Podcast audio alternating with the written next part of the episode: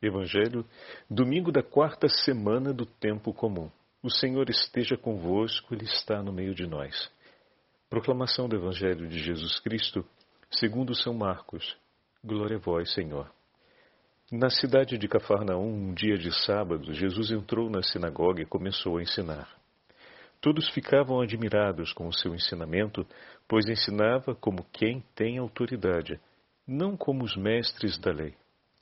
Estava então na sinagoga um homem possuído por um espírito mau. Ele gritou: Que queres de nós, Jesus Nazareno? Viestes para nos destruir? Eu sei quem tu és. Tu és o Santo de Deus. Jesus o intimou: Cala-te e sai dele. Então o espírito mau sacudiu o homem com violência, deu um grito e saiu. E todos ficaram muito espantados e perguntavam uns aos outros: O que é isto? Um ensinamento novo dado com autoridade. Ele manda até nos espíritos maus e eles obedecem. E a fama de Jesus logo se espalhou por toda parte, em toda a região da Galiléia. Palavra da salvação. Glória a vós, Senhor. Domingo da quarta semana do tempo comum, em nome do Pai, do Filho e do Espírito Santo. Amém. Queridos irmãos e irmãs, a Santa Liturgia nos leva para o início do Evangelho de São Marcos. E no trecho que acabamos de ouvir, nós estamos diante do início da vida pública de Jesus. O tema central do Evangelho de São Marcos é levar os seus interlocutores a conhecerem quem é Jesus? Essa é a pergunta central do Evangelho de Marcos. Todo aquele que é chamado a ler o seu Evangelho será conduzido através da narrativa a uma compreensão de quem é Jesus.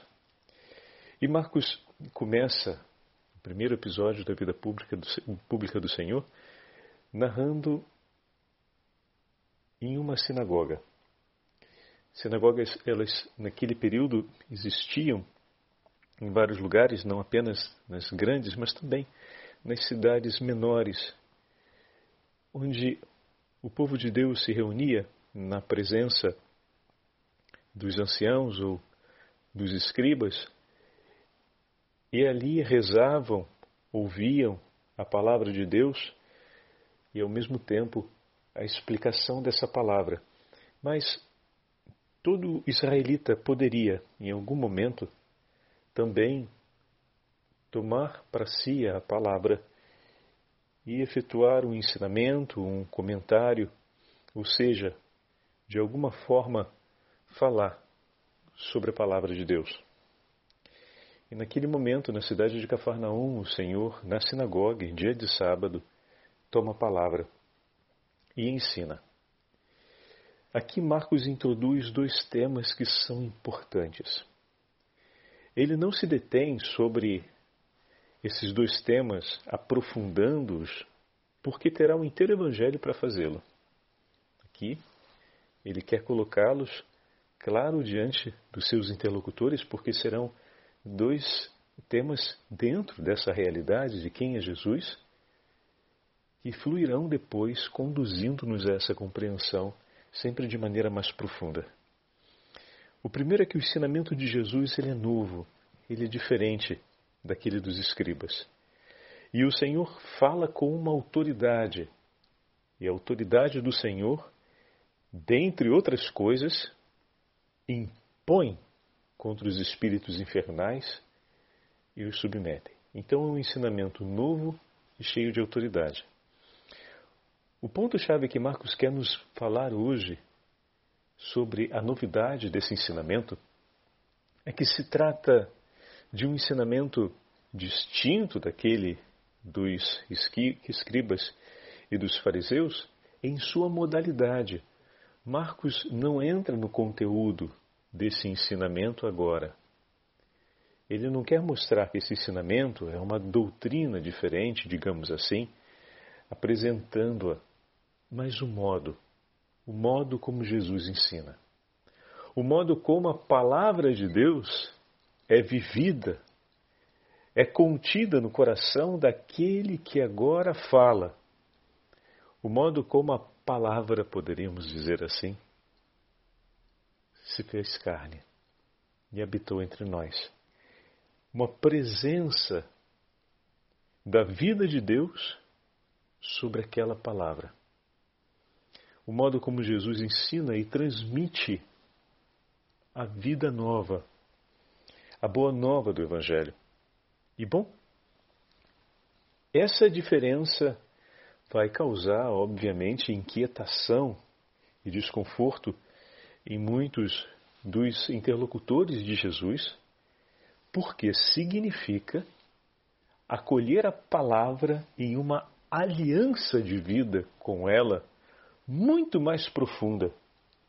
Não de uma forma teórica, não de uma forma abstrata, não de uma forma encerrada, ou seja, presa em uma declaração memorial, mas tomando sobre si a memória dessa palavra, que é ao mesmo tempo o agir de Deus, eu a recebo em minha vida e ela transforma completamente o meu viver. Em muitos outros momentos, será referido que quando Jesus ensina, no seu ensinamento se vê a vida que lhe é própria. De maneira que a palavra e o Senhor não se distinguem um do outro. E esse é o chamado feito a todos nós. Nós somos chamados a ouvir a palavra de Deus e a tomá-la sobre nós e a abraçá-la e acolhê-la de tal forma que não seja mais possível distinguir onde começa o falar de Deus, onde está a nossa vida. Pois Cristo vive em nós. Ao olhar a vida do discípulo, se percebe a presença do Senhor. Ao olhar para o Senhor, se recorda a vida do discípulo. É esse o modo como somos chamados em Cristo Jesus a viver essa palavra. Uma palavra que tem o poder e a autoridade de tudo transformar. A autoridade do Senhor, que é evidente, Marcos quer mostrar para nós já no início da pregação de Jesus, é uma autoridade que o qualifica acima de Moisés, acima dos profetas, Enquanto eles são os santos de Deus, assim eles serão apresentados em muitos momentos na história do Antigo Testamento.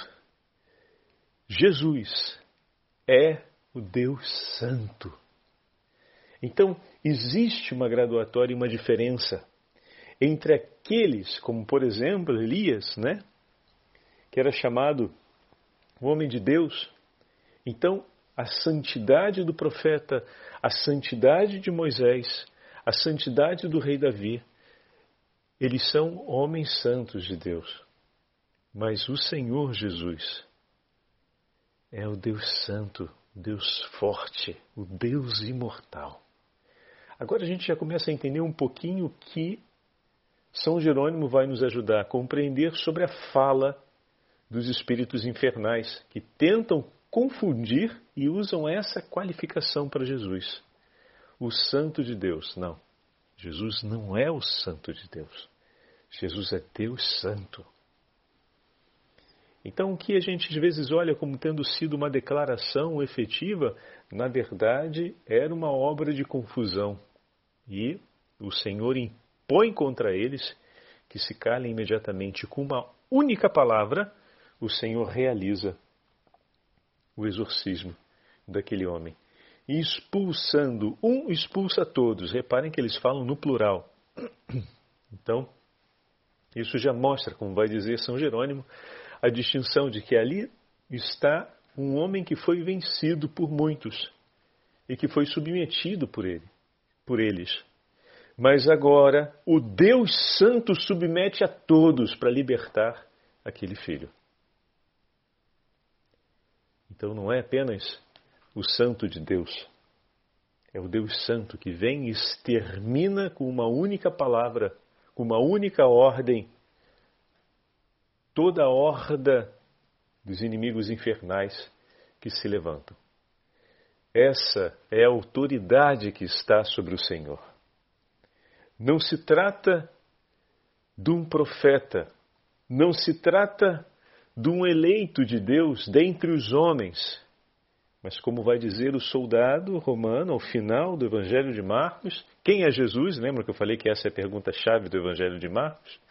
Verdadeiramente, ele é o Filho de Deus. E aqui, já na autoridade com a qual ele submete os espíritos infernais, aqui já no modo como ele ensina o Evangelho, sinalizado por Marcos, ele ainda vai explicar esse modo ao longo do Evangelho, nós já começamos a perceber, ou seja, o evangelista já nos já começa a nos ensinar que, na verdade, nós estamos diante do Filho de Deus. Os nossos olhos vão se abrindo pouco a pouco ao longo do Evangelho. Mas na página de hoje do Evangelho, essas duas realidades nos são apresentadas: o modo como o Senhor ensina e a autoridade que lhe é própria.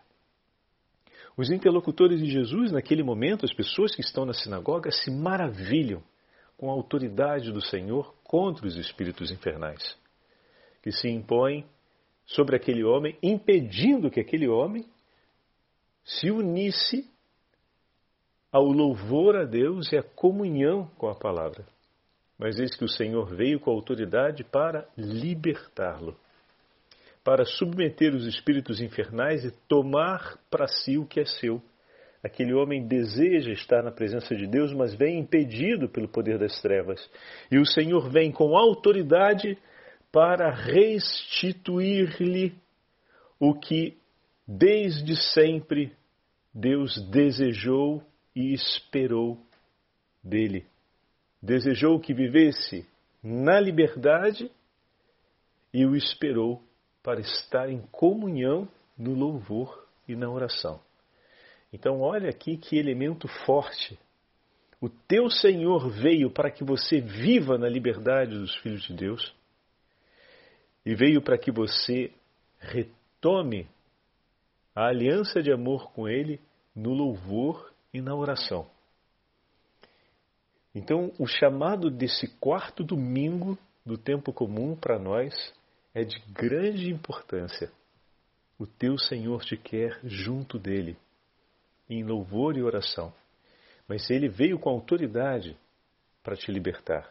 Esse desejo do teu coração, tão forte, semeado e inspirado por Deus, o louvor e a comunhão na oração com Ele, passa primeiro por esse ato, esse ato da autoridade do Senhor sobre a sua vida.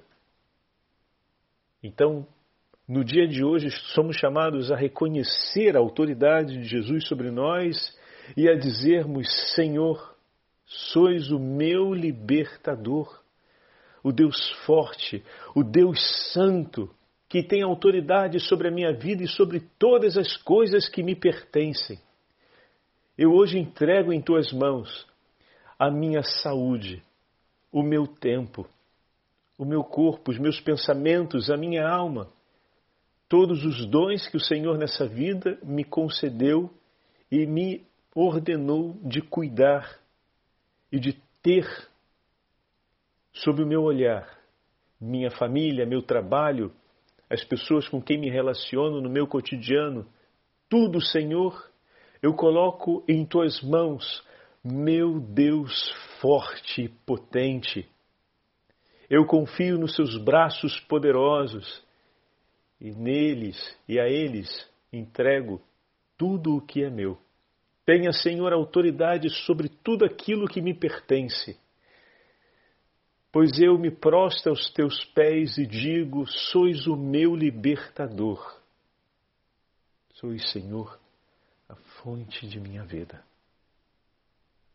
E ao mesmo tempo, peçamos a Ele com firmeza no coração: ensina-nos, Senhor, a guardarmos os teus mandamentos no íntimo do nosso ser, que não venhamos a desprezar e a duvidar de nenhuma, Senhor, de Suas palavras, mas que possamos todos os dias no louvor e na oração, renovar o morrer para nós mesmos, para vivermos por ti em ti.